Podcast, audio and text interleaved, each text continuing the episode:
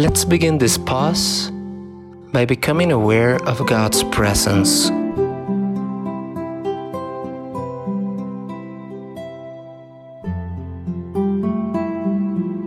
First, let's remain in complete silence.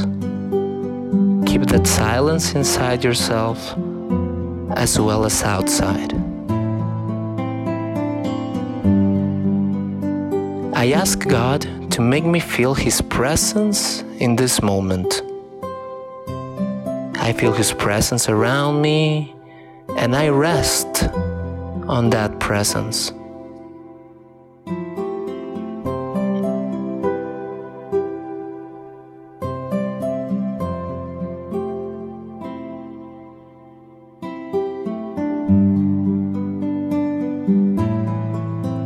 Now, let's make a review of the day.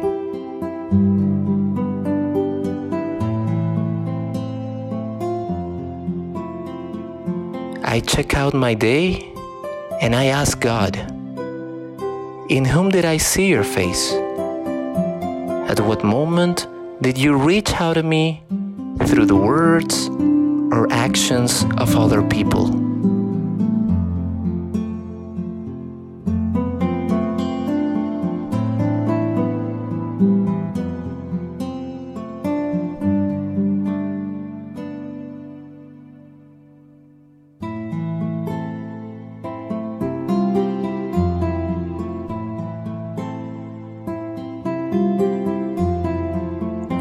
After reviewing my day, I spend a few moments of gratitude thanking God for the blessing of having this person or those people in my life.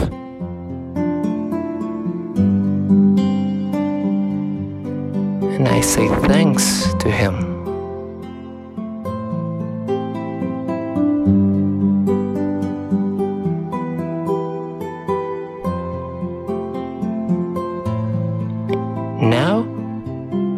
Want you to pay attention to your emotions. Again, I review my day and I recognize, together with God, the moments that I closed myself to Him and the moments that I closed myself to other people.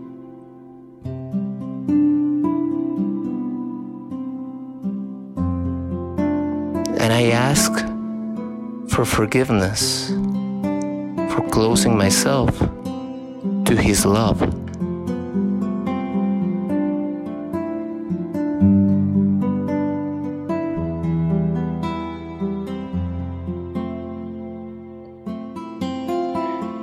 In this moment,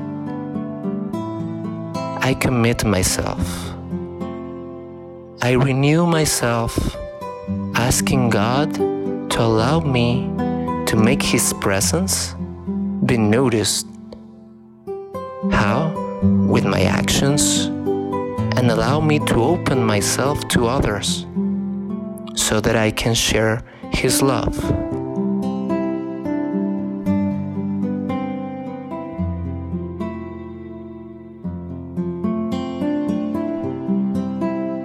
Finally, let's finish this pause with St. Ignatius' prayer. Take, Lord, receive all my liberty, my memory, my understanding, my whole will, all that I have and all that I possess. You gave it all to me. Lord, I give it all back to you.